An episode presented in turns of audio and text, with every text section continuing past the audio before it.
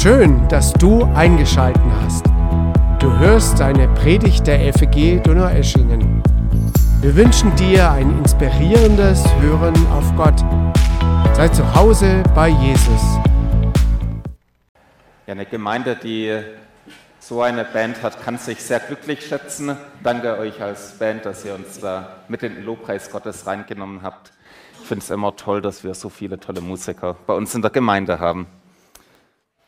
Ja, liebe Freunde, was würdet ihr sagen, was brauchst du, damit Leben gelingt? Das Leben ein glückliches Leben ist.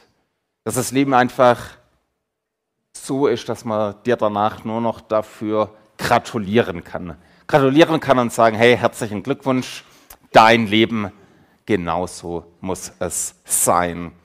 Gibt es da so ein Erfolgsrezept, so die fünf Schritte zum richtig guten Leben, zum glücklichen Leben. Ich habe manchmal so das Gefühl, in frommen Kreisen gibt es da so ein bisschen wie so eine Vorstellung, mehrere Schritte, wenn die vorhanden sind, ja, dann ist das Leben gelungen, dann ist es glücklich. Also so die ungeschriebene Gesetze mancher, natürlich nicht hier, aber mancher Gemeinde lautet ähm, eine super behütete Kindheit, Erfolg in der Schule, eine frühe Bekehrung, jeder Sonntag im Gottesdienst oder Kindergottesdienst, dann findet man in der Gemeinde am besten den Partner fürs Leben, heiratet früh, am besten mit 20 oder noch früher, hat viele Kinder und natürlich auch viel Sex und einen Traumjob, eigenes Haus. Die eigenen Kinder gedeihen sehr gut und machen gar keine Probleme, werden nie auffällig und sind immer brav und anständig, werden auch gläubig. Dann wird man alt, die Enkel kommen und gedeihen fröhlich vor sich her und dann kommt der Tod. Am besten stirbt man am gleichen Tag mit dem Ehepartner Hand in Hand. Zugleich friedlich schläft man ein und hat danach noch ein schönes Familiengrab. Also so ungefähr klingt es bei manchen das perfekte, glückliche Leben. Ja, ich verrate euch kein Geheimnis. Bei den wenigsten sieht es genau so aus. Ist das doch schon ein perfektes Leben? Was brauchst du, damit ein Leben wirklich als gelungen gelten kann. Wovon ist das Glück abhängig bei uns? Also wenn dein Leben so aussieht, wie ich es gerade beschrieben habe, super Glückwunsch, gönne ich dir von Herzen. Bei vielen sieht es aber auch anders aus. Und auch Gott sei Dank gelingt dort das Leben. Und Gott sei Dank kann auch dort das Leben glücklich sein. Was brauchst aus Gottes Sicht? Wir wollen heute die Frage stellen, was brauchst damit Gott zu mir sagt, herzlichen Glückwunsch, genau so ist das Leben super. Herzlichen Glückwunsch, genau das habe ich für dich gewollt. Und wir lesen dazu einen berühmten Psalm, den Psalm 1. Ich lese den euch mal aus der Luther-Übersetzung vor. Ihr könnt den gern hier vorne mitlesen. Und überall, wo Luther wohl dem sagt, könnt ihr euch denken, vom Hebräischen heißt das sowas wie herzlichen Glückwunsch also Psalm 1. Wohl dem, der nicht wandelt im Rat der Gottlosen, noch tritt auf dem Weg der Sünder, noch sitzt, wo die Spötter sitzen, sondern hat Lust am Gesetz des Herrn und sinnt über sein Gesetz Tag und Nacht. Der ist wie ein Baum gepflanzt an den Wasserbächen, der seine Frucht bringt zu seiner Zeit und seine Blätter verwelken nicht und was er macht, das gerät wohl. Aber so sind die Gottlosen nicht, sondern wie Spreu, die der Wind verstreut. Darum bestehen die Gottlosen nicht im Gericht, noch die Sünder in der Gemeinde der Gerechten. Denn der Herr kennt den Weg der Gerechten, aber der gottlosen Weg vergeht. Soweit Psalm 1.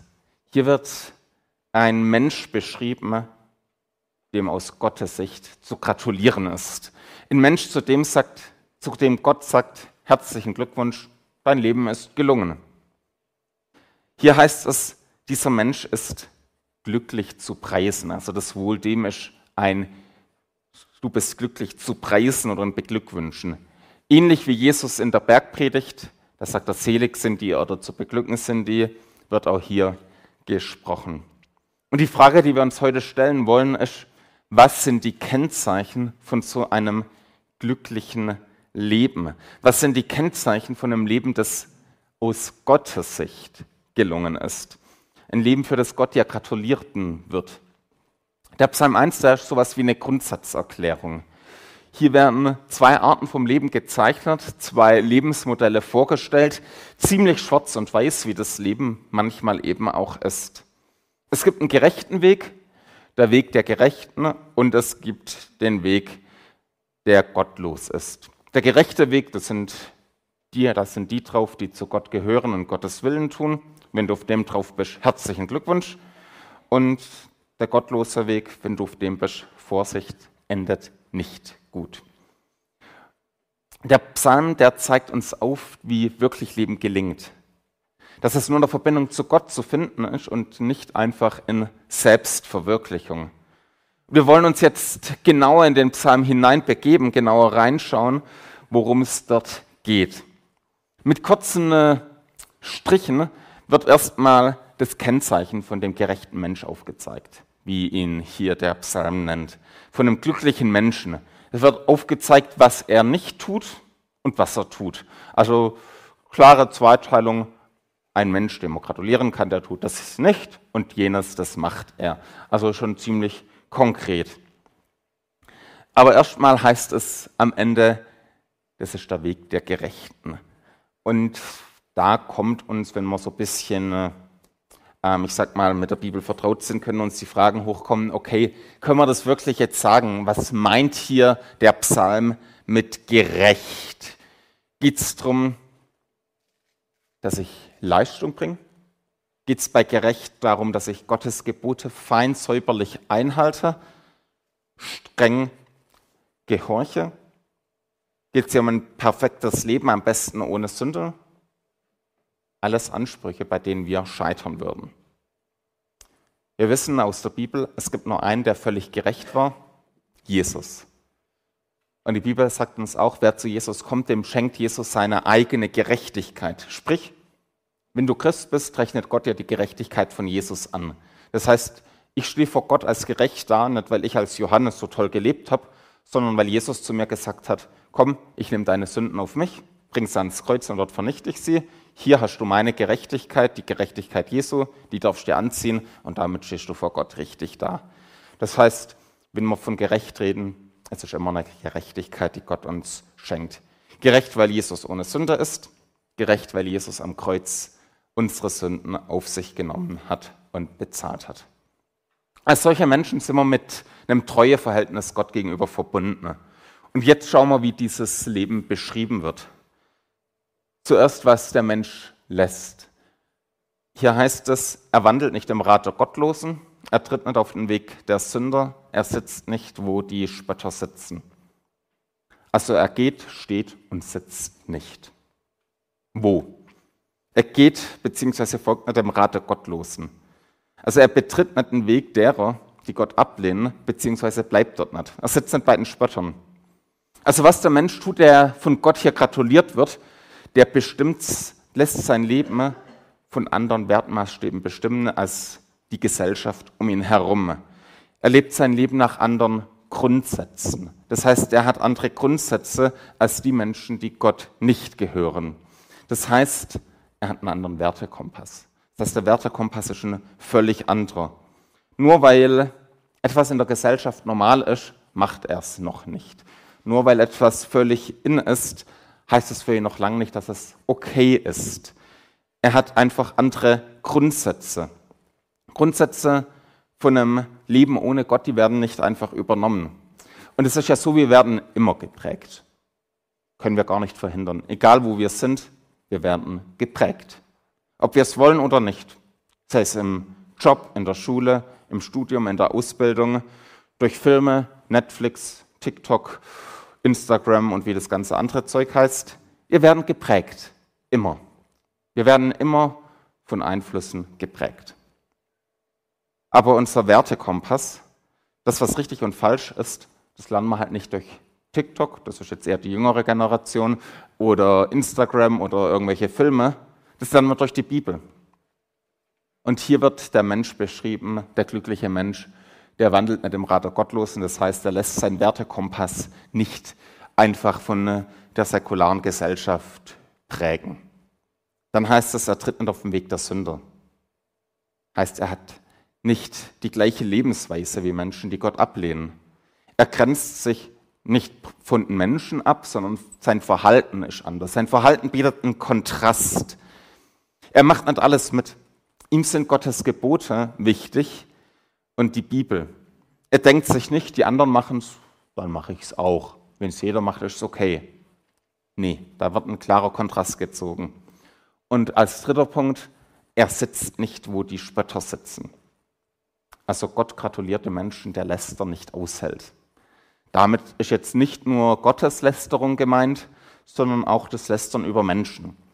Ich glaube, da darf manchmal auch bei Christen die Allergie dagegen etwas größer sein. Ähm, kommt mir zumindest manchmal so vor. Ich merke es, also klar, Gotteslästerung ist immer ein Tabu, aber manchmal redet man so über andere Menschen, wo ich denke, okay, geht auch schon ans Lästern. Und der Mensch, dem Gott gratuliert, der hält Lästern nicht aus. Also der mag es nicht bei einer Kaffeerunde zu sitzen, wo man über andere ablästert. Da sagt er, fühle ich mich nicht wohl. Und jetzt wird ein Kontrast gemalt. Ähm, wir Christen sollen uns ja nicht nur dadurch auszeichnen, wogegen wir sind, sondern wofür wir sind. Also ein Profil zu haben bedeutet klar, ich sage, wofür ich bin, ich sage damit aber auch, wogegen ich bin. Aber nur wo dagegen sein, das ist immer ein bisschen billig. Und hier wird jetzt gezeigt, wofür ein Mensch ist, den Gott gratuliert. Es heißt, sondern hat Lust am Gesetz des Herrn und sinnt über sein Gesetz Tag und Nacht. Klingt vielleicht etwas altbacken, was Luther hier übersetzt, ähm, aber Lust, das ist ein Begehren, also der will, man kann es ein bisschen so übersetzen, der will Gottes Wort haben, der will Gottes Wort kennen und der beschäftigt sich intensiv mit Gott. Er will die Bibel haben. Ich habe vorher gesagt, wir werden immer geprägt. Immer. Wir können das gar nicht verhindern. Wir können aber entscheiden, wofür wir, wovon wir uns bewusst beeinflussen lassen. Der Gegensatz zu einem Leben nach gottlosen Maßstäben ist hier in Vers 2 festgehalten. Herzlichen Glückwunsch, wenn dein Wunsch ist, Gottes Wort zu kennen. Das Gesetz, was hier genannt wird, es kann das Alte Testament als Ganzes meinen, es kann die fünf Bücher Mose meinen. Ich denke, wir können es auf das gesamte Wort Gottes ausdehnen, dass hier insgesamt vom Wort Gottes geredet ist. Damals war es das Alte Testament, heute haben wir das Neue Testament dazu. Und die Sehnsucht, die hier nach Gottes Wort beschrieben wird, das ist mehr als ein rein intellektuelles Interesse. Also man kann Gottes Wort sehr wissenschaftlich lesen, finde ich auch immer sehr spannend, wenn man das nach solchen exegetischen Maßstäben anschaut. Das ist toll, aber wenn man es nur so kühl rational anschaut, das ist zu wenig. Hier geht es darum, dass man existenzielles Verlangen danach hat. Dass ich den Wunsch habe, Gottes Wort soll mein Leben prägen. Ich will mehr von Gott lernen, ich will Gott besser kennenlernen. Was Luther hier mit Lust übersetzt, das ist eine starkes Verlangen, ein starkes Wünschen. Das ist so ein starker Begriff, der wird sogar im Bereich des erotischen Begehrens benutzt. Also ein ganz schön stark, da merkt ihr, da ist ein ganz schön starker Zug dahinter. Also der will Gottes Wort wirklich haben, der will Gottes Wort wirklich kennen. Der lässt sich damit nicht abspeisen, dass man ihm sagt, ja, du hörst vielleicht einmal in der Woche einen Bibelvers. Nee, das wäre ihm zu wenig. Der will Gottes Wort in sich richtig aufsaugen. Ein tiefes Verlangen. Und der zu gratulierende Mensch denkt über Gottes Wort nach. Es ist ein intensives Lesen, ein drüber nachdenken von Gottes Wort, damit Gottes Wort komplett meine Einstellung prägen kann. Und damit wird mein ganzes Leben geprägt. Vielleicht erinnert ihr euch noch an die Einsetzung von Josua durch Mose. Der Mose hat dem Josua noch einen ziemlich guten Tipp mitgegeben. Und zwar steht da in Josua 1, Vers 8, und da sagt Mose zu Josua, lass dieses Buch des Gesetzes nicht von deinem Mund weichen, sondern forsche darin Tag und Nacht, damit du darauf achtest, alles zu befolgen, was darin geschrieben steht. Denn dann wirst du gelingen haben auf deinen Wegen und dann wirst du weise handeln. Freunde, ich weiß, wir sind irgendwie immer alle stark beschäftigt. Also jeder von uns hat einen vollen Tag. Für unser Glaubensleben ist es aber alternativlos, dass wir uns mit Gottes Wort beschäftigen. Das kann uns niemand abnehmen. Ich kann es dir als Pastor nicht abnehmen, es kann dir niemand in der Gemeinde abnehmen. Niemand. Wenn du im Glauben wachsen willst, wenn du im Glauben stark werden willst, ist die Beschäftigung mit der Bibel ohne Alternative. Wenn du im Glauben dazulernen willst, dann brauchst du die Bibel. Hier geht es nicht nach, um einen Automatismus. Also es geht nicht um ein Gesetz nach dem Motto, lies drei Kapitel am Tag und in fünf Wochen bringst du ein Level im Glauben hoch. Darum geht es nicht. Darum geht es gar nicht. Aber wenn ich mich mit Gottes Wort beschäftige, prägt mich das.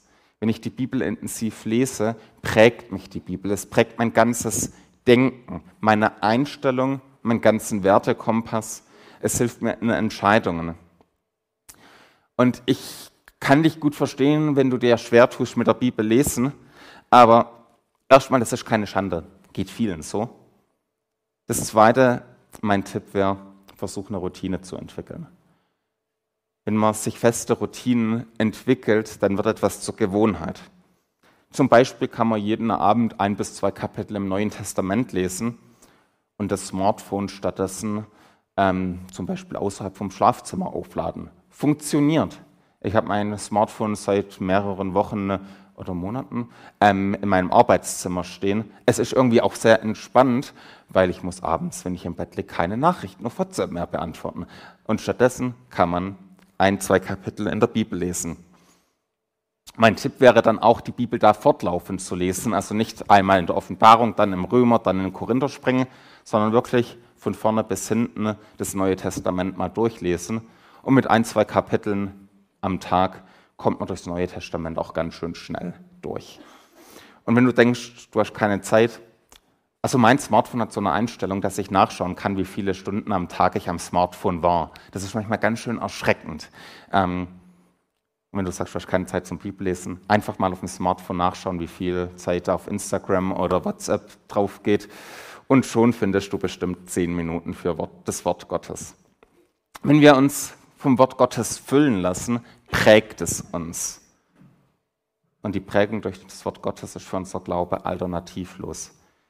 Die Bibel beschreibt es als auch ein mündliches Christsein. Wir brauchen, um mündig zu glauben, also erwachsen zu glauben, ist es wichtig, dass wir uns selber vom Wort Gottes prägen lassen. Ich kann das ja nicht als Pastor der Gemeinde euch abnehmen. Also ich kann hier Predigten halten, aber ich kann euch auch voll den Käse erzählen.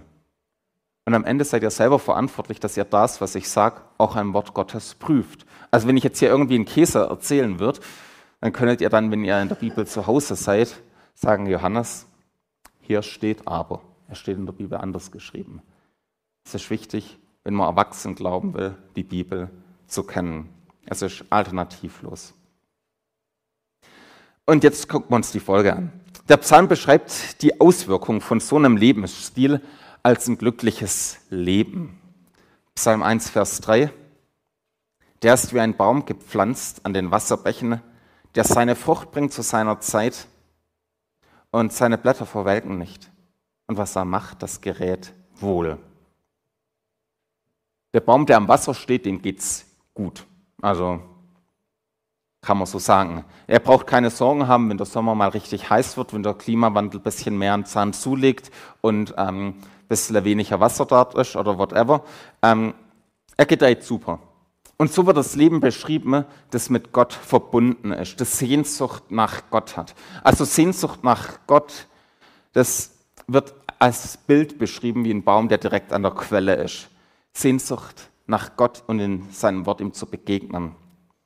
Erstmal wird hier die Versorgung angesprochen, dann ein Ergebnis, also das Fruchtbringen, und dann heißt es, es gelingt, was er tut. All das wirft bei mir Fragen auf.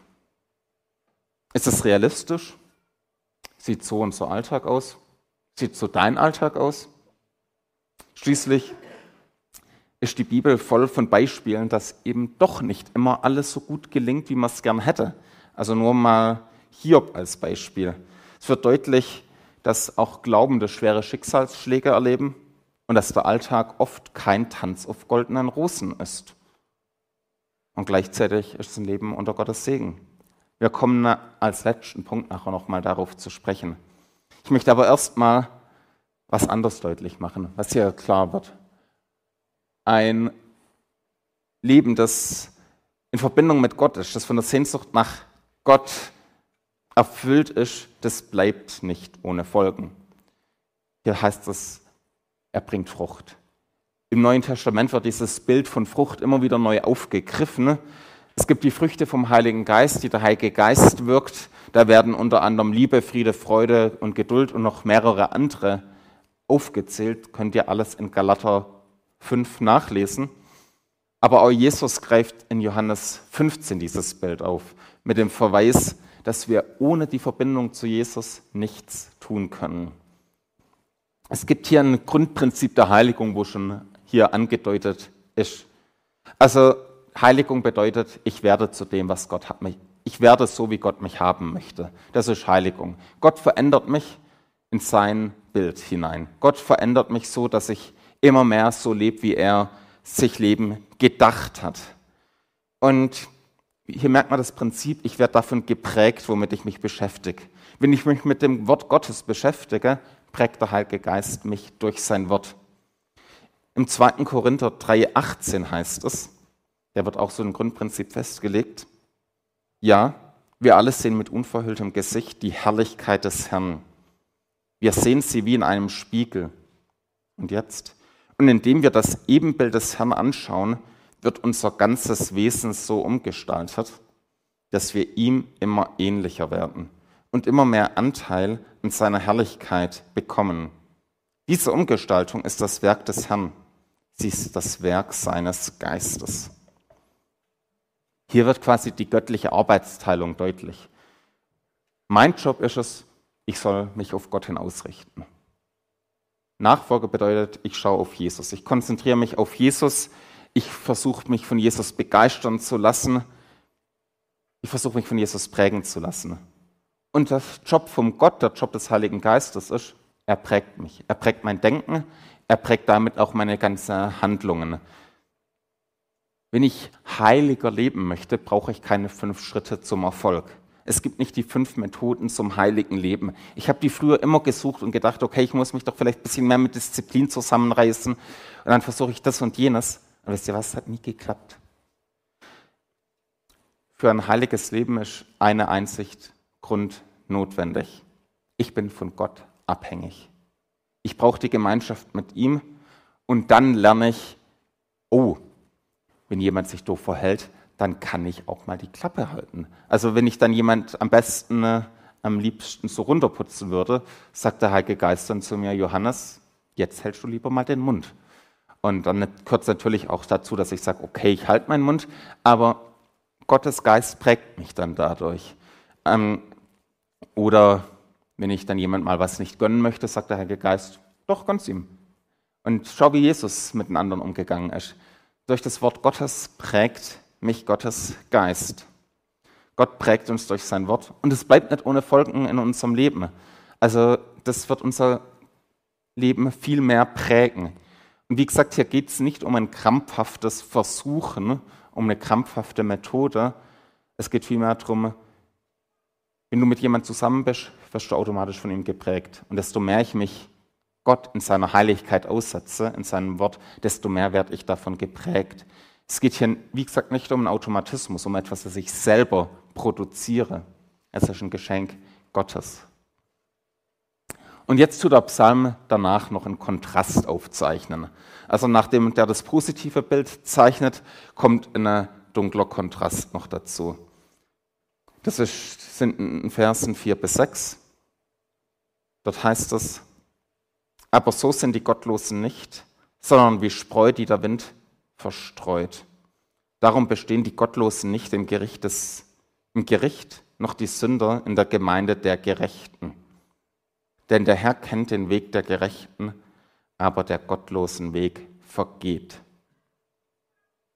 Was deutlich wird, ein Leben ohne Gott, das kann erstmal super klingen, super wirken, aber am Ende fehlt der Bestand.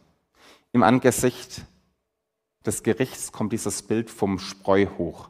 Also wenn man früher Weizen gedroschen hat, hat man den Weizen gedroschen, danach hochgeworfen und wenn es windig war, hat der Wind den ganzen Spreu weggeweht. Es hatte keinen Bestand. Und das Bild wird hier fürs Gericht verwendet. Wer ohne Gott lebt, hat im Gericht keine Chance, sondern wird davon weggenommen. Die gehören zur weltweiten Gemeinde Gottes und am Ende geht man dann im Gericht unter.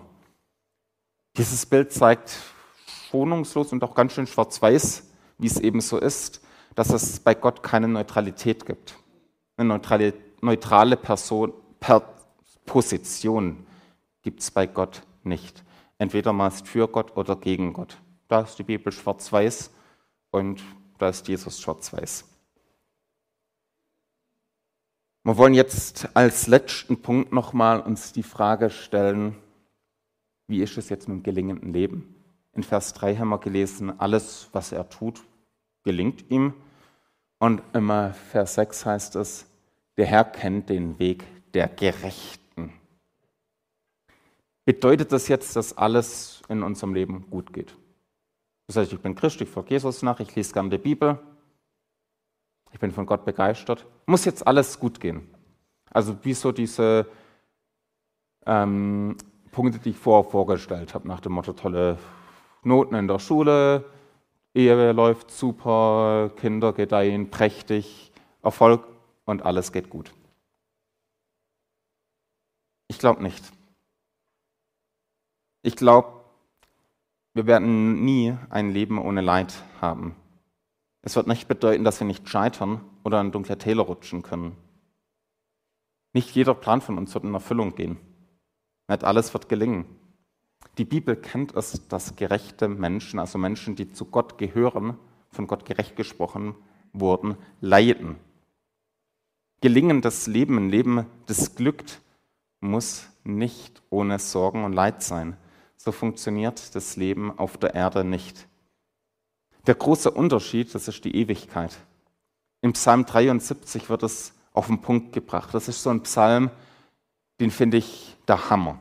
Der zeigt auf, wie jemand mit Krisenzweifeln zu Gott kommt und sagt, hey, ich kapier's nicht. Ich lebe so gerecht und mir geht's beschissen. Und dann gibt's die, die überhaupt nicht nach dir fragen, Gott, und denen geht's mega gut. Warum? Und am Ende sagt der Psalmbeter, ich habe es erst kapiert, als ich das Ende angeschaut habe. Das Ende macht den Unterschied. Die Ewigkeit macht den Unterschied. Das ist das Entscheidende, ob ein Leben glücklich ist oder nicht. Das wird erst am Ende sichtbar. Und Gott verspricht uns bis zum Ende keine ruhige Lebensreise. Überhaupt nicht. Aber was Gott sagt ist, er behält unseren Weg genau im Auge. Er kennt den Weg. Der Begriff im hebräischen Yada das ist für erkennen, das meint ein intensives Erforschen. Gott weiß, was kommt. Und Gott hat einen Überblick. Während der Weg ohne Gott in die Selbstzerstörung führt, wird der Weg mit Gott nicht immer einfach sein, aber das Ziel steht klar. Und es ist die Ewigkeit bei Gott. Und es ist dir zu gratulieren, wenn du auf dem Weg schon unterwegs bist. Wer sich ganz Gott gegeben hat, den kann man dafür gratulieren. Wer Sehnsucht nach Gott hat, und in den Höhen und Tiefen des Lebens erlebt. Ich brauche Gott, ich will Gott und es gibt nichts Wertvolleres als Gott. Ich komme zum Schluss. Ich bin der Überzeugung, dass unsere Perspektive die entscheidende ist. Ich bin der Überzeugung, dass ein Leben, das im Blickwinkel der Ewigkeit glücklich werden soll, von der Sehnsucht nach Gott geprägt ist. Die Ewigkeit, das ist die Perspektive, mit der wir das Leben betrachten sollen. Und dieses Leben wird nicht immer einfach sein. Es werden Phasen geben, die werden schwer sein. Es werden Phasen sein, die werden hart sein. Es ist aber ein Leben, bei dem wir Gott und sein Reden in der Bibel erleben. Wir werden erleben, dass Gott in uns wirkt und dass wir durch ihn geprägt werden. Wir werden erleben, wie Gott uns aber auch gebraucht, um andere Menschen von ihm zu begeistern. Unsere Aufgabe ist es, Sehnsucht nach Gott zu haben. Sehnsucht nach ihm zu haben und mehr von ihm zu lernen. Das heißt, wir richten uns auf Jesus und auf sein Wort aus. Wir konzentrieren uns auf Jesus und dann leben wir damit. Amen.